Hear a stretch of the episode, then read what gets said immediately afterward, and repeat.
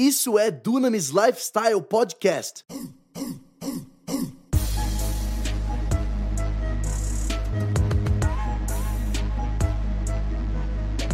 Apresentado por Tel Hayashi. Para você ficar por dentro de tudo que tá rolando, siga os nossos perfis do Instagram. Arroba Tel Hayashi e arroba Dunamis Movement. Fala galera, tô aqui mais um Dunamis Lifestyle Podcast e hoje eu tô com meu amigo o padre José Eduardo de Oliveira e Silva. O padre José Eduardo de Oliveira e Silva, ele é padre lá em Osasco ele vai explicar um pouco melhor. Eu conheci ele no final do culto um dia, lá na Monte Sião, estava pregando e no final é, ele e mais dois colegas vieram para frente para conversar comigo e lá a gente começou a conversar e, e, e começamos então essa amizade e inclusive a gente tem é, uma pessoa em comum que é uma referência para mim e também influenciou o padre José Eduardo, que é o Randy Clark e eu passei um tempinho é, traduzindo Randy Clark aqui no Brasil, em uma época lá no início do Dunamis. E, e eu, eu lembro que o Randy Clark falava sobre padres da renovação carismática da Igreja Católica, com quem ele tinha relação e conversava e orava juntos e, e tinha conversas é, profundas sobre teologia. E um deles é o próprio padre José Eduardo, que está aqui comigo.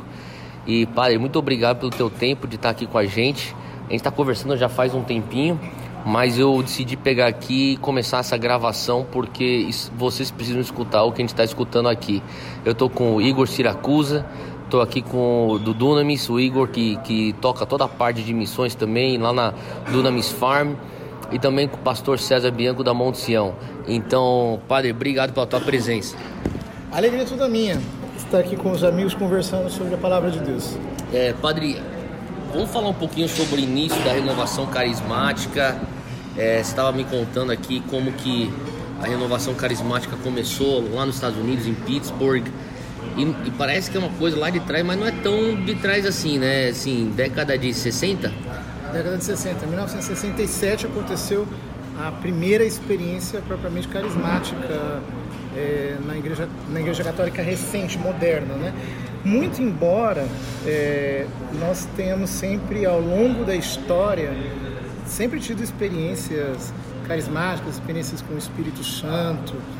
Isso marcou sempre toda a história da igreja. A história da igreja, no fundo, é uma história de muitos avivamentos espirituais e, e estes têm sido, digamos, sucessões de graças cada vez maiores. Sim. Uma delas foi em 67, que marcou, digamos assim, o início da, da moderna renovação carismática católica. Tá. E você estava me contando aqui, contando aqui pra gente aqui na mesa, é, sobre um evento que teve aqui no estádio do Morumbi, ou foram diversos eventos, ou foi um só evento. Conta aqui pra galera, porque isso aqui pra mim, especialmente eu sendo São Paulino, é interessante demais. Sim, nós tivemos na, na, década de 80, 90, aconteciam grandes ajuntamentos da renovação carismática em São Paulo, que eram os cenáculos nacionais. Então havia ajuntamentos de 120 mil pessoas, 100 mil pessoas. Dentro do estádio. Dentro do estádio, marcados pela manifestação de muitos sinais, prodígios, coisas extraordinárias. Conta, conta pra mim aquilo que você viu, coisas que você viu já acontecer nesses encontros. Olha, eu me lembro, por exemplo, de uma oração de cura feita pela famosa tia Laura, né, que era uma uhum. senhora aqui de Lorena, em que uma pessoa está completamente surda, é, nunca tinha ouvido na vida, né? É, de repente começou a ouvir e começou uma manifestação no meio do estádio. Ela começou a entrar meio que é, assim, em euforia, né? Porque ela estava pela primeira vez ouvindo. Escutando barulho. Mas como ela tinha muitos outros, é, milagres de cura motora, paralíticos andando, gente que é, saía assim, a catarata do olho saía, saía no na dedo, mão, na né? mão, gente cuspindo pedra no rim, coisa desse tipo, uma coisa inacreditável. E, e, e você também estava falando assim que é, lá também tem cultos de, de, de, Você mencionou assim também até alguns padres que são mais conhecidos, mas que também nesses, nessas missas aconteciam os, os, carismas, né? Ou que nós, como evangélicos, chamamos os dons do Espírito Santo. É, o pessoal é curado, o pessoal é, tem palavras de conhecimento ou palavras de ciência, como você uhum. diz, é, profecias, é, dons de milagres. Conta um pouquinho mais, porque eu acho que o nosso público é mais evangélico, gente não entende o que está acontecendo na renovação carismática. O que, que, que, que aconte, aconteceu e até acontece até os dias de hoje? Então, por exemplo, na, na, na, década de 90, 80, 90, havia grandes personalidades é, conhecidas pelos seus dons carismáticos. Né? Por exemplo, padre, padre Robert de Grandes, aqui no Brasil a tia Laura, é, o padre Emiliano Tardif, também muito conhecido, dons de milagres assim escandaloso, né? E muitas outras pessoas que oravam por cura e que de fato aconteciam curas milagrosas. Por exemplo, a tia Laura, ela dirigia uma reunião de oração na Catedral da Sé nas noites de segunda-feira. E era muito frequente pessoas chegarem de maca nessas reuniões de oração e saírem andando. Isso dentro da Catedral da Sé? Dentro da Catedral da Sé. Então, por exemplo, eu me lembro de casos em que os médicos liberavam uma pessoa para sair até da UTI para irem para missa para irem a essa reunião de oração. Ah, não era uma missa, era uma reunião. Era uma missa, depois tinha uma reunião de oração, tá. um, um, momento de oração, e pessoas saíam de lá andando, simplesmente, é, completamente saradas. Né? A, a, a, tia Laura, por exemplo, ela tinha um dom de cura tão escandaloso que uma vez passou no Fantástico. E o vídeo tem no YouTube, inclusive. E. Tia Laura. Tia Laura ela não era uma freira? Não era uma freira, era uma mãe de família. E ela. Católica. Católica. Cheia do Espírito Santo. Cheia do Espírito Santo. Ela, ela rezava pelo telefone. Então vocês imaginam o seguinte: naquela época, quando o Fantástico fez a gravação, aconteceu que a, cent a central telefônica de Lorena caiu pelo número de ligações telefônicas que chegavam para a tia Laura. E ela simplesmente orava uma oração muito simples e por telefone. Pessoas eram curadas de câncer, pessoas eram curadas das enfermidades mais assim absurdas. É, era um dom de cura realmente escandaloso, né? Mas como ela, existiam outras pessoas, né? Hoje, é, de um modo mais discreto, mas continuam acontecendo, uhum, porque é um mandato de Jesus, né? A gente reza, a gente ora pelos enfermos, eles são curados. Sim, sim, com certeza. É, eu, eu, eu, sei que assim tem muitos jovens evangélicos que não entendem assim essa talvez aproximação que alguns evangélicos, que é o meu caso, eu sou pastor evangélico, que eu tenho com alguns padres, né? amigos com amigos de católicos que são carismáticos. É, muitos têm uma certa resistência porque pensam que os católicos é, são pessoas idólatras. Como que a renovação carismática vê isso? Eu acho que na verdade é falta de um pouco falta de cultura, na, na minha opinião. Por quê? A palavra latria significa adoração, né? Então a adoração ela é exclusivamente dada a Deus. Uhum. Significa ao Pai, ao Filho e ao Espírito Santo. Exclusivamente, né? Mas existe a chamada dulia, é uma, uma outra palavra grega, que é a palavra que, é, que, que é, significa respeito, consideração. Reverência? Reverência. Que nós temos por todas as pessoas que de algum modo têm uma certa ascendência espiritual ou humana sobre nós. Por exemplo, nós temos dulia pelos nossos pais, pelos nossos, pelas pessoas mais velhas é, ninguém trata uma pessoa idosa com a mesma irreverência como que trata um jovem. Sim. Ou, por exemplo, um homem de Deus. Sim. Um, uma, um, um missionário, alguém que, que é realmente usado por Deus. Sim. A gente trata essas pessoas com um especial carinho, com um especial certo. dulia. Sim. Respeito. A, a mesma coisa, eu acredito que todos os evangélicos, todos, tratam com especial carinho, com especial respeito, com especial dolia, Maria, eh, José, Pedro, Paulo, André, Sim. Tiago, João, Sim. Moisés, Abraão. Nós não falamos dessas pessoas como quem fala, por exemplo, do Bolsonaro, do Jô Soares, do Lula. do Lula. A gente fala dessas pessoas como pessoas especiais. Então, é claro que existem modos culturais de manifestar esse respeito que podem variar. Sim. Né? É, por exemplo, é, os orientais, eles, eles se é, inclinam um diante do outro para manifestar respeito. É, eu, faço, eu... eu, fazia isso muito com meu avô quando ele era vivo. Por exemplo, eu tinha que fazer isso. Se eu fizer isso hoje com uma pessoa aqui no Brasil, a pessoa vai achar estranho, vai achar um excesso de respeito. Uhum. Né? Então, ao longo da história, houve modos de manifestar esse respeito é, de maneiras diferentes. Eu acho que isso aconteceu na Igreja Católica, na Igreja Evangélica, na Igreja Ortodoxa. Sim. Nós temos maneiras de, de exprimir o, o respeito comum que nós temos por essas personalidades que são diferentes. Mas eu acho que isso não me faz é, um idólatra. Uhum. Inclusive, é, segundo o catecismo da Igreja Católica, a idolatria é um pecado mortal contra o primeiro mandamento. Significa adorar um outro Deus. Certo. Então, é, não é verdade, a gente não é idólatra. Tá. Agora, não quer ser. Você estava falando sobre muito aquela coisa da, da diferença entre o católico europeu e o católico latino-americano ou brasileiro. O, o, o, evangélico protestante europeu e o evangélico protestante é, brasileiro. Só explica essa tua análise que eu achei bem interessante a tua análise. Eu acho que aqui no Brasil, na América Latina em geral, mas no Brasil em especial, nós temos uma, uma espécie de revanchismo que é infantil e bobo. Hum. Quer dizer, uma coisa são as diferenças denominacionais, as diferenças doutrinais que existem, mas que são, digamos, plataformas teológicas a partir das quais nós podemos conversar. Agora, outra coisa é o ódio, a raiva, é a rivalidade, a competição, porque isso é obra da carne. Paulo diz né, na carta aos Gálatas que rixa é obra da carne. E nós não podemos admitir que haja rixa entre nós, porque isso é obra da carne. Sim. O Espírito Santo não atua no meio de rixa. Exato. E as pessoas precisam aprender a ter o coração um pouco mais reconciliado. Não há problema nenhum em nós conversarmos, em sermos amigos, em nos tolerarmos, em alguns momentos nos encontrarmos. Sobretudo, Lógico. nós temos que entender o seguinte: Deus tem uma obra soberana. A obra do Espírito Santo é soberana.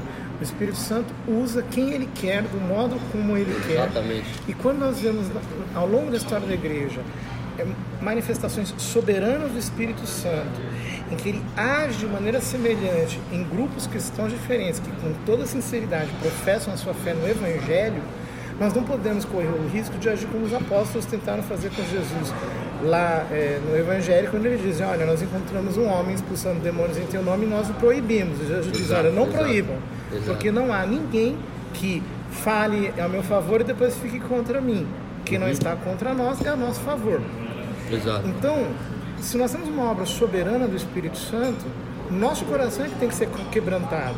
É. E nós é que temos que começar a olhar com um pouco mais de espírito sobrenatural, de caridade, de amor, uhum, uhum, tudo aquilo que Deus tem feito na vida de tantas pessoas. É, é. E, e, e, eu acho que interessante assim é que é, às vezes a gente quer que as coisas, eu estava pregando isso domingo, às vezes a gente quer tanto ter controle no nosso exterior.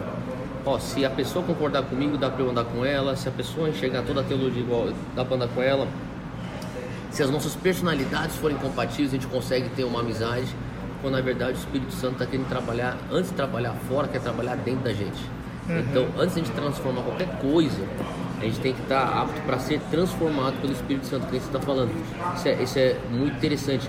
Agora, você, você mencionou dois nomes, cara, que para mim foram influências assim muito fortes. Eu queria que você falasse um pouquinho sobre a tua relação com esses dois nomes, tá?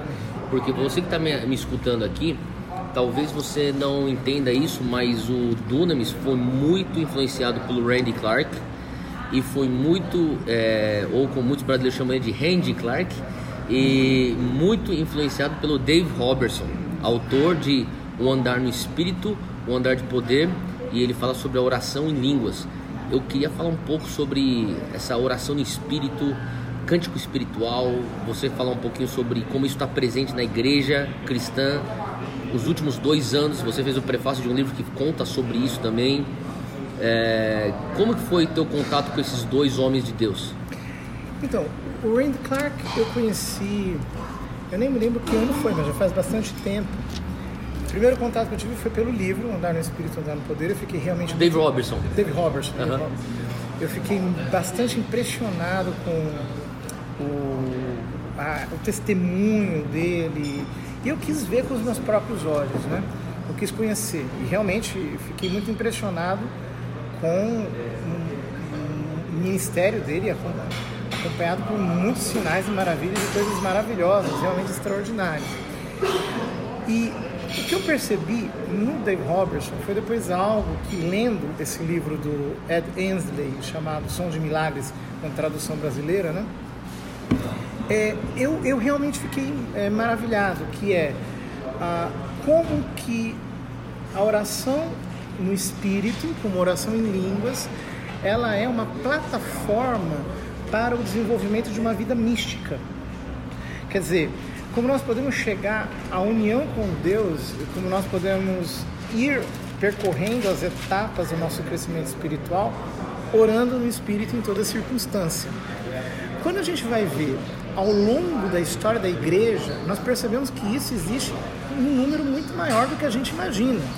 Esse livro que eu prefaciei, né, o Som de Milagres, conta testemunhos de oração em línguas é, nos tempos de Agostinho, nos tempos de Cipriano, Basílio, nos tempos dos pais da igreja, os padres da igreja, em todo o primeiro milênio, nas, nas experiências monásticas, pouca gente sabe que o canto gregoriano, na verdade, ele é, ele é um resquício da oração no espírito que os monges faziam.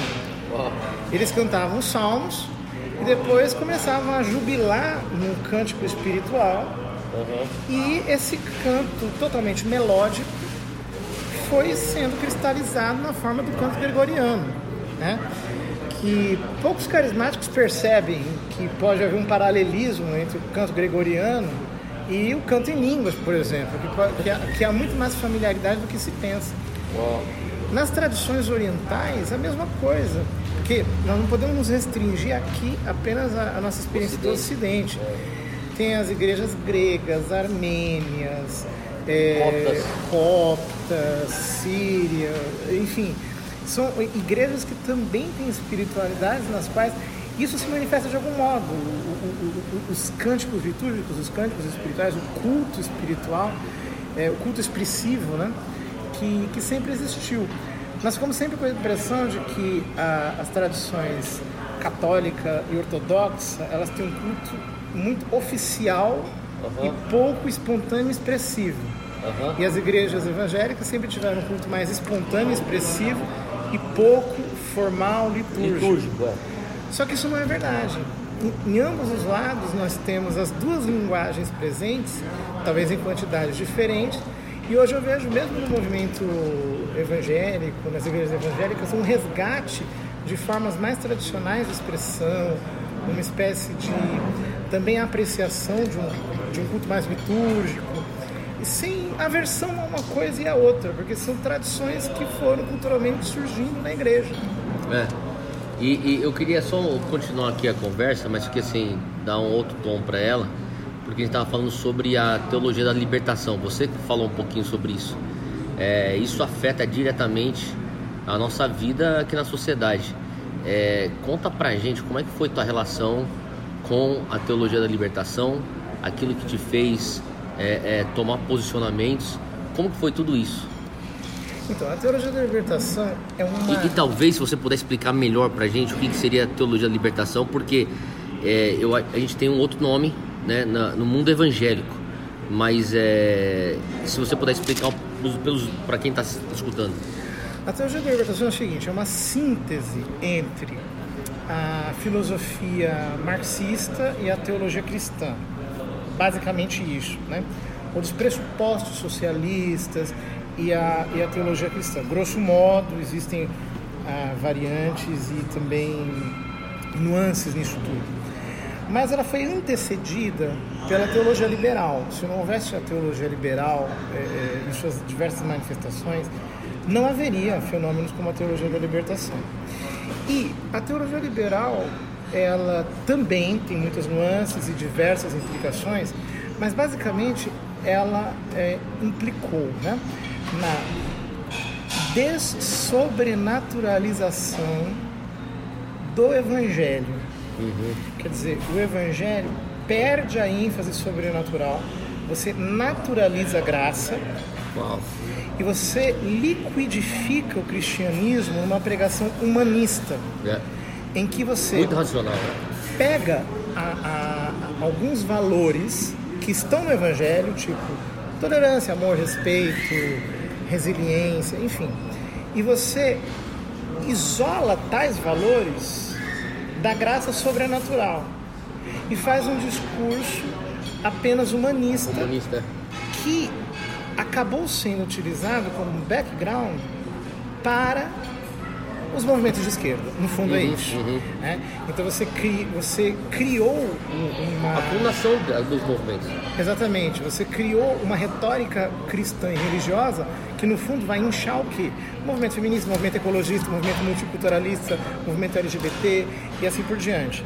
Então, a, a teologia da libertação, ela entrou na Igreja Católica muito é, como uma dessobrenaturalização da teologia e, e- e a redução da teologia à sua função meramente social, mas em termos muito socialistas. A igreja se posicionou sobre isso já, né, refutando é, todo, toda a, a, digamos assim, a lógica interna da teologia da libertação. É demora para esse negócio ser desinstalado da cabeça das pessoas, né? E você estava falando como a, a- a renovação carismática foi uma das maneiras como é, é, que, que impediu o crescimento da teologia da libertação.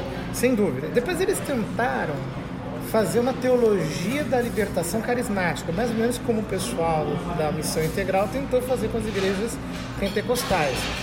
Mas não dá certo, porque chega uma hora em que as duas coisas não combinam, né? Se contradizem. se contradizem. Ou a graça existe e ela é realmente sobrenatural, ou se não, é, é você se naturalizar a graça, você também a cancela. Não tem muito o que fazer. É, exato. Pô, que, que interessante isso. Aonde a gente está falando sobre jovens. Tem muitos jovens na renovação carismática. É, o que você tem visto Deus fazer no meio dos jovens católicos? Olha, hoje em dia nós estamos num tempo de muita efervescência de alternativas. Hoje na igreja, por exemplo, a, renovação carismática se tornou uma estrutura, um movimento estruturado. O Papa Francisco tem costumado chamá-lo de uma corrente de graças, justamente para tentar é, abrir um pouco mais o horizonte institucional, a fim de que não fique algo muito, é, é, digamos assim, restrito às estruturas existentes. Mas nós temos uma efervescência de novas comunidades, uma efervescência de novo, no- novos movimentos, de iniciativas é, totalmente locais e desfiliadas de qualquer outro, outro grupo.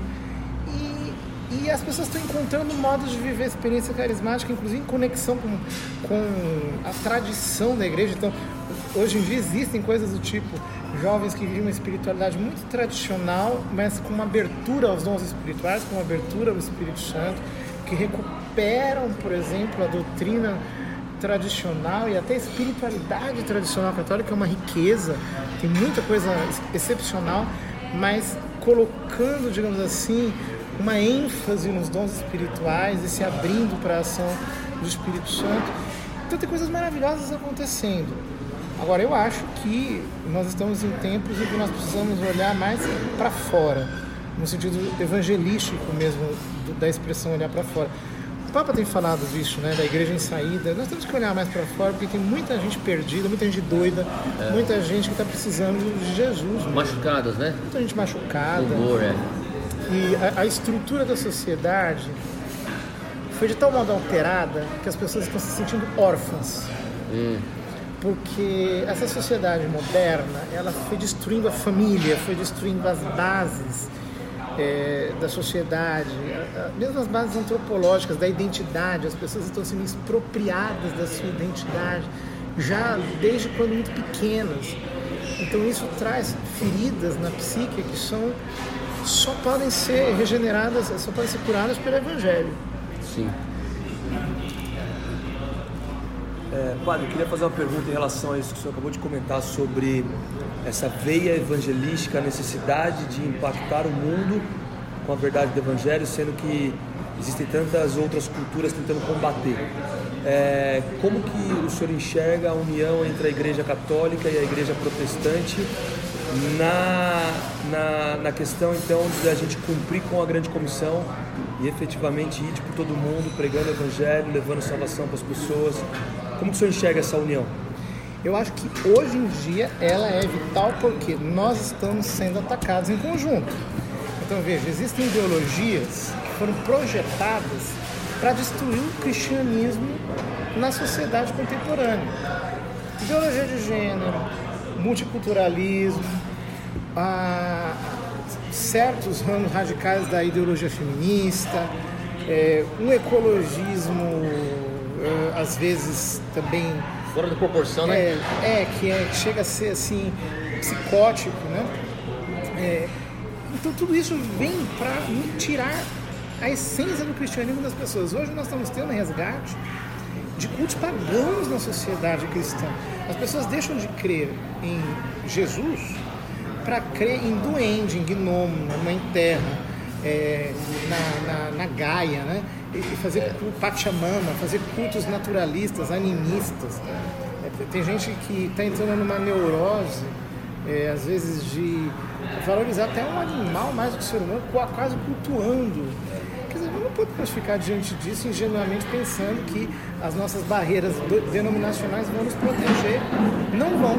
Nós temos que atuar juntos na esfera pública, Exato. na defesa da família, na defesa dos jovens que estão se matando por aí, né? É, nós estamos falando isso. antes, na defesa das, dos bebês que estão sendo mortos, na, na defesa é, da, da educação, de uma educação que seja desde ideologizada, né? É, uma educação que seja integral. Então, são, é, há muitos campos em que nós podemos atuar juntos, nós não devemos deixar de fazê-lo, não. Nós temos força. Também, unir, unir. Uma outra pergunta que eu queria fazer, é, o senhor acabou de comentar sobre a questão animista, né? É, como que o senhor enxerga isso dentro da igreja católica e também igreja protestante, né? Porque é, olhando pela ótica evangélica, existe uma consideração católica para o animismo, mas eu também vejo que dentro da própria igreja é, protestante existe muito animismo. Né? E, e, como que a gente pode, além de unir a força na, na, na, proba, na propagação do Evangelho, unindo então o, o, catolicismo junto com a igreja protestante, mas nessa questão também interna, porque também não é só fora, muitas vezes a gente precisa olhar para dentro para poder também é, é, trazer, é, não sei nem se é o termo correto, mas talvez a salvação para dentro também. É, e eu vejo esse, esse ponto do animismo como algo que tem também impactado a igreja protestante. Qual é a ótica do senhor em relação a isso? Olha, é o seguinte, todo problema complexo precisa ser rastreado nas suas origens para ser entendido. Tá. Então, por exemplo, quando a gente fala é, das bandeiras atuais que militam pela destruição da família, da família tradicional, militam, querem o fim da família tradicional trabalho, está escrito, tem livro, tem bibliografia, etc. Nós não vamos conseguir é, dar conta do assunto se a gente não faz um rastreamento bibliográfico, se a gente não vai estudar e ver como é que isso tudo começou. Por quê? Na verdade, são experimentos sociológicos projetados para enlouquecer a sociedade e colocar ali novas bases. Então, tudo isso é, é, pode parecer uma loucura, mas isso está escrito, né? É, é, é, muito bem pensado por especialistas, por sociólogos que não creem em nada, mas eles querem alterar o comportamento da sociedade, eles querem mexer com a cabeça das pessoas. O status quo precisa ser alterado. Exato. Então eles estudam, estudam durante 10, 15 anos, depois localizam grupos de interesse na sociedade no qual eles instalam as teorias que eles inventaram e esses grupos acabam se tornando caixas de ressonância que é, popularizam, viralizam essas ideias na sociedade, as pessoas não percebem, porque elas não são capazes de rastrear. Então, de repente, tem uma pessoa com costumes super doidos, achando que ela está sendo é, descolada, original, autêntica e na verdade Ela está só replicando algo. está replicando uma ideia que foi concebida no laboratório de uma universidade. Então nós precisamos rastrear. Isso sem estudo e estudo sério não se faz. Está na época de surgir uma geração de cristãos cabeças, de cristãos que estudam para valer, que eles vão às fontes, eles é, fazem lá o que diz a, a, a palavra, né? que eles dão a, a, razão da esperança. E também dão a razão do desespero, no sentido de que eles vão, claro. vão rastrear para ver a causa, a origem de todas as coisas. É o caminho. E, e se a gente fizer isso com tudo, devagarzinho nós vamos conseguindo é, explicar para as pessoas o engodo no qual elas estão entrando. Padre, é, a gente estava falando aqui sobre muitas vezes aqui no Brasil nós temos um preconceito daquilo que a gente não conhece, né? E eu vejo isso muito no lado do cristão evangélico, né? Nas, é, é, acontece isso também às vezes do lado é, do, do, das igrejas católicas, as pessoas que talvez não, que também não conheçam o outro lado e em todas as religiões. Eu queria ver um pouco da sua ótica de como que você enxerga que nós poderíamos trabalhar juntos como igreja de Cristo, né? Tanto é, unindo as igrejas, é, é, enfim, igreja evangélica, católica, a visão que a gente tem em comum e como que a gente pode usar isso em prol do reino de Deus. Eu acho que é o seguinte, nós temos, em primeiro lugar, um grande campo de ação que é uma sociedade doente. E nisso nós temos, assim, o que não falta é material de trabalho. A gente, precisa, a gente não precisa competir. Né?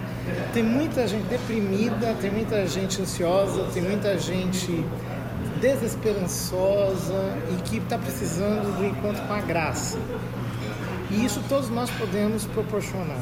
Então, quando a gente olha para fora, a gente percebe que há muito mais matéria humana que precisa de socorro do que a gente imagina.